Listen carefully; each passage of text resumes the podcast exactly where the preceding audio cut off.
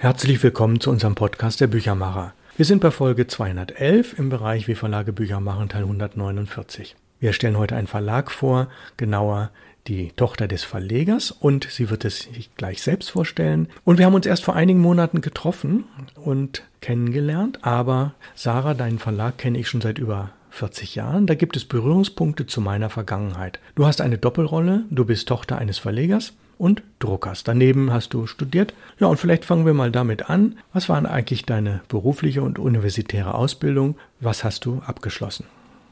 Vielen Dank für die Einladung. Ich bin Sarah Käsmeier vom Maro Verlag. Den Namen haben wir noch gar nicht genannt vom Verlag, deswegen schiebe ich das jetzt hier gleich vorne weg. Und so hat auch meine Ausbildung angefangen.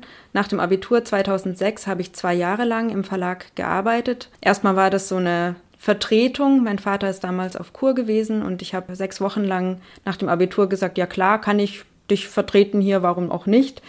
Und daraus wurden dann zwei Jahre. Wir haben das hinterher dann Volontariat getauft, was es auch definitiv war, aber ich bin da mehr oder weniger reingestolpert. Und studiert habe ich in Bremen an der Hochschule für Künste, einen Studiengang, der nennt sich Integriertes Design. Ich habe nach Ausflügen in die Mode und auch ins Produktdesign mich äh, aufs Grafikdesign spezialisiert und dort dann auch mein Diplom abgeschlossen. Also ich bin Diplomdesignerin und ich habe dann noch am Werkplatz Typografie in Arnhem in den Niederlanden einen Masterstudiengang draufgesetzt. Und anschließend bin ich praktisch wieder zurückgekommen zum Verlag, allerdings erst auch frei und später dann jetzt seit ein paar Jahren ganz fest. Ja, und als Kind bist du sozusagen in den Farbtopf gefallen in der Druckerei. Was ist dein momentaner Broterwerb neben dem Verlegen?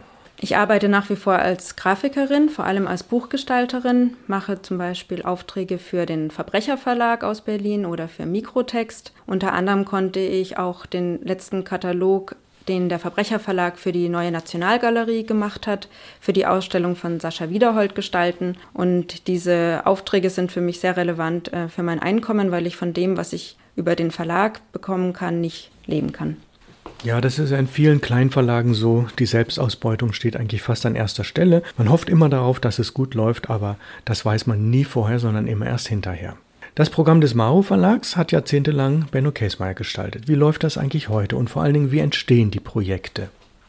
Ja, das Programm des Verlags mache ich jetzt seit ein paar Jahren und die Projekte sind sehr individuell. Also manchmal kommt zum Beispiel eine Übersetzerin auf mich zu und schlägt vor, diesen oder jenen Roman in, auf Deutsch herauszubringen oder zu übersetzen und dann bei Maro verlegen zu lassen. Wir machen jetzt auch seit 2020 eine Reihe, die Maro-Hefte, und die gebe ich zusammen mit Kolja Burmester heraus. Wir haben uns im Studium in Bremen kennengelernt. Er hat auch integriertes Design studiert und ist heute Illustrator und Künstler. Und das zum Beispiel ist ein fester Bestandteil, dass wir das komplett zu zweit alles entscheiden, was diese Hefte Hefte betrifft. Und unter anderem ist auch Science Fiction aus China in, seit kurzem im Programm und das gibt Lukas Dubro heraus und er bringt da die Projekte zum Verlag.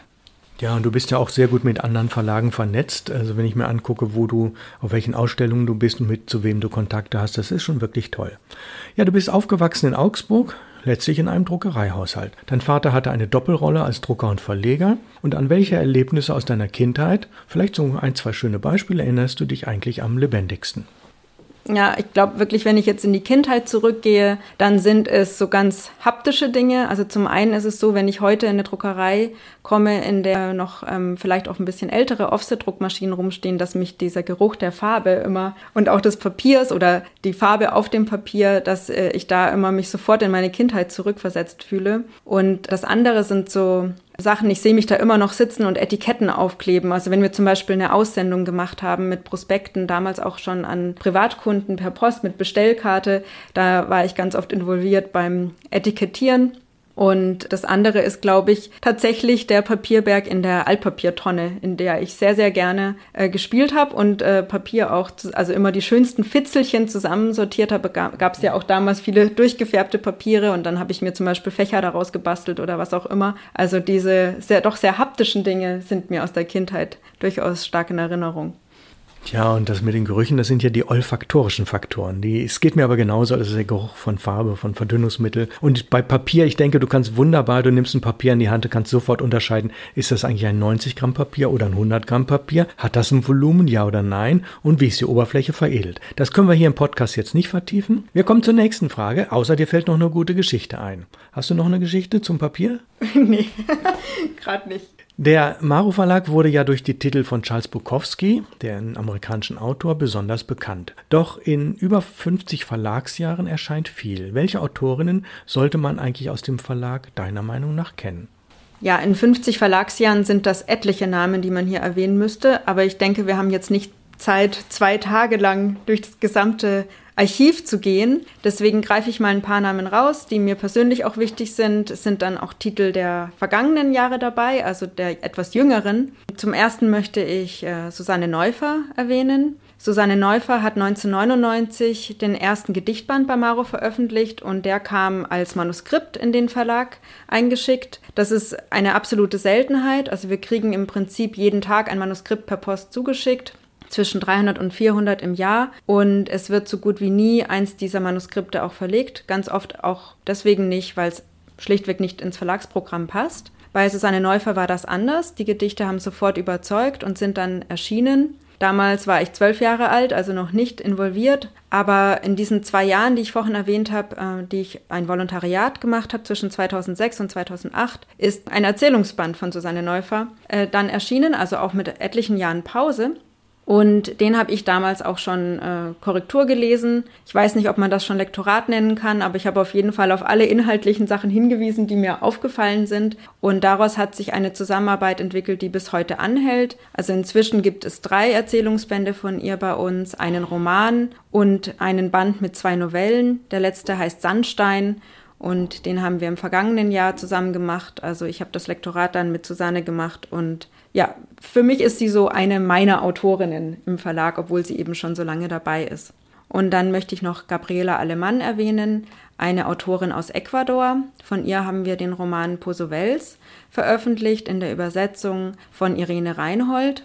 Der Roman ähm, spielt in Ecuador und es geht letztendlich eine Art Kriminalgeschichte, kann man fast sagen, um Korruption und auch die Ausbeutung von Land, auf dem indigene Menschen wohnen. Es äh, werden dort auch ähm, Frauen entführt und wie das alles zusammenhängt, kommt dann so nach und nach ans Tageslicht. Es ist eine sehr rasante Geschichte und hat auch Anspielungen an Wells und das Land der Blinden also fand ich sehr, sehr spannend, dass dieses Buch zum Beispiel über die Übersetzerin zu uns gekommen ist. Und als dritte würde ich gerne Veronika Gerber-Bicecci erwähnen. Sie ist eine mexikanische Autorin und wir haben für den Roman Leere Menge in der Übersetzung von Birgit Walguni gerade den Preis der Hotlist gewonnen. Der Roman handelt von den großen Themen Liebe und Verlust, kann man sagen. Es ist eine Spurensuche, also die Ich-Person im Buch ist in Mexiko geboren, aber ihre Familie stammt aus Argentinien und zur Zeit der argentinischen Militärdiktatur sind viele Menschen ins Ausland gegangen, ins Exil gegangen oder auch spurlos verschwunden. Und das ist auch die Frage, die praktisch im Roman versucht wird herauszufinden, also wo ist eigentlich diese Mutter hin verschwunden. Es ist kein chronologisch erzählter Roman, sondern eine Art Kaleidoskop und auch Puzzle, in dem sich dann immer mehr die Geschichte zusammen addiert. Und das Besondere an dem Buch ist, dass es nicht nur aus Text besteht, sondern auch aus Illustrationen. Die Autorin ist eine bildende Künstlerin, die schreibt. Das ist ihre Selbstbeschreibung. Und die Illustrationen, die sie dafür angefertigt hat, sind angelehnt an die Mengenlehre aus der Mathematik. Es kommt an einer Stelle im Buch auch vor, dass zur Zeit der argentinischen Militärdiktatur es Quellen gibt, die darauf schließen lassen, dass die Mengenlehre verboten war als Unterrichtsstoff. Und es wird dann auch so gesagt, na ja, vielleicht hätte ja die Mengenlehre die Menschen auf die Idee von Gemeinschaft bringen können. Und eine Diktatur ist immer darauf aus, auf Vereinzelung und Gegeneinander. Das fand ich, also ist natürlich auch ein bisschen fast eine humorvolle Art, das zu beschreiben ähm, angesichts dieser Tragödie. Aber mir hat das sehr, sehr gut gefallen. Für mich ist es auch einfach so, dass die Autorin dadurch, dass sie diese Illustrationen an die Mengenlehre anlehnt, wie so eine Art Aneignung macht und das auch ein politisches Statement ist, eben diese Form dann zu nutzen. Ja, und ich freue mich sehr, dass wir diesen Roman im Programm haben und vor allem auch, dass jetzt eine Jury entdeckt hat, dass es ein besonderes Schatzstück ist und ihn mit dem Preis der Hotlist ausgezeichnet hat. Ja, in der nächsten Podcast-Folge kommen wir ja auf die ganz aktuellen Sachen und wir hoffen natürlich auch immer, dass solche Schätze dann auch wirklich einen Verkaufserfolg bringen. Das weiß man immer, erst hinterher. Ja, welche Titel aus den 70er bis 90er Jahren waren bisher eigentlich besonders erfolgreich? Beschreibe sie doch ganz kurz. Das ist jetzt ähm, etwas, was ich aus meiner Erfahrung nicht äh, selbst ähm, überhaupt beschreiben kann. Aber ich habe meinen Vater Benno Kesmeier vorher auch nochmal gebeten, mir das zu sagen und zu verraten. In den 70er Jahren ist selbstverständlich Charles Bukowski oder Bukowski, je nachdem, wie man ihn aussprechen möchte. Und zwar die Titel Gedichte, die einer schrieb, bevor er im achten Stockwerk aus dem Fenster sprang. Das ist auch der Titel, den wir bis heute lieferbar im Programm haben, dieser Gedichtband. Es war das erste Buch von Bukowski und auch Kaputt in Hollywood, Schlechte Verlierer und Leben und Sterben im Uncle Sam Hotel. Also zum Beispiel Schlechte Verlierer, da war dann bereits die Startauflage bei 25.000 Exemplaren. Das ist für uns jetzt heutzutage so eine Zahl, die ich mir überhaupt nicht mehr vorstellen kann. Also unsere Auflagen sind oft nur im dreistelligen Bereich. Dann in den 80er Jahren war das zum Beispiel von Günther Ohnemus, Zähneputzen in Helsinki. Auch dieses Buch war erstmal nicht so richtig erfolgreich, aber dann gab es eine Besprechung von Benedikt Ehrens und daraufhin musste nachgedruckt werden. Und was auch noch in den 80er Jahren erwähnenswert ist, ist die Biografie über Jim Morrison von Hopkins und Sugarman. Keiner kommt hier lebend raus, die sehr erfolgreich war. In den 90er Jahren dann ist zum Beispiel von Dennis Scheck Hell's Kitchen erschienen. Auch das ist ein Buch, das im Vergleich zu ganz vielen anderen Maro-Titeln sehr viel erfolgreicher war. Muss man vielleicht nochmal sagen, wir machen ja zum Beispiel auch viel Lyrik. Das sind oft die Stückzahlen, die wir verkaufen können, so bei 200 bis 400 Exemplaren. Und auch das hat sich in den letzten Jahrzehnten geändert, was Menschen kaufen. Also früher konnte man auch von einem Lyrikband mal 700 verkaufen. Das ist zum Beispiel bei Susanne Neufer damals gelungen. Das ähm, ist heute etwas, was nicht mehr zu schaffen ist. Ich habe gerade mal ins Regal gegriffen und einen Titel gefunden von 1988, Taschenbuchausgabe. Und da steht drin Copyright 1988 bei Maru Verlag und zwar Charles Bukowski, Die Ochsentour. Also auch ein Titel, der bei euch ursprünglich erschienen ist. Sarah Käsmeier, die Zeiten ändern sich und ältere Autoren und Titel sind oft nicht mehr so gefragt, haben aber ihre Berechtigung. Planst du eventuelle Neuausgaben der erfolgreichen Titel und wie wäre das dann vor allen Dingen mit den Lizenzen? Denn das ist ja immer eine spannende Frage. Ja, das ist eine interessante Frage, auch dass du die stellst, weil ich mir das durchaus mal überlegt habe, ob es nicht schön wäre, ein paar der auch ganz besonderen Titel oder auch eben sogar der nicht so ganz erfolgreichen Titel, die nochmal aufzulegen und ihnen eine zweite Chance zu geben. Ich habe das aber noch nicht weiter verfolgt, jetzt, dass ich da zum Beispiel einen eigenen Programmstrang daraus mache. Aber es ist so ein bisschen im Hinterkopf. Ich weiß es noch nicht, ob ich das mal machen werde. Und selbstverständlich ist dann die Lizenzfrage die erste, die zu klären wäre. Früher war das ja oft üblich, dass man eine Lizenz bekommen hat ähm, bis Lebensende, also die zeitlich unbefristet war. Heutzutage kann man ja froh sein, wenn man eine bekommt für zehn Jahre und nicht nur für sieben. Das heißt, das wäre das Erste, was man klären müsste, dass man eventuell bei den Agenturen oder Erben nachfragt und das neu verhandelt. Und dann muss man halt gucken, dass man einen Vorschuss bezahlt, der dann auch in irgendeiner Form mit den Verkäufen überhaupt wieder realistisch einspielbar ist, weil ansonsten wären solche Projekte gar nicht zu stemmen. Ja, und jetzt die vielleicht etwas düsteren Blicke in die Verlagsvergangenheit. Welche Titel waren eigentlich nicht so erfolgreich? Und natürlich die Frage, wie schwer ist es, Aufmerksamkeit für Nischenbücher zu bekommen?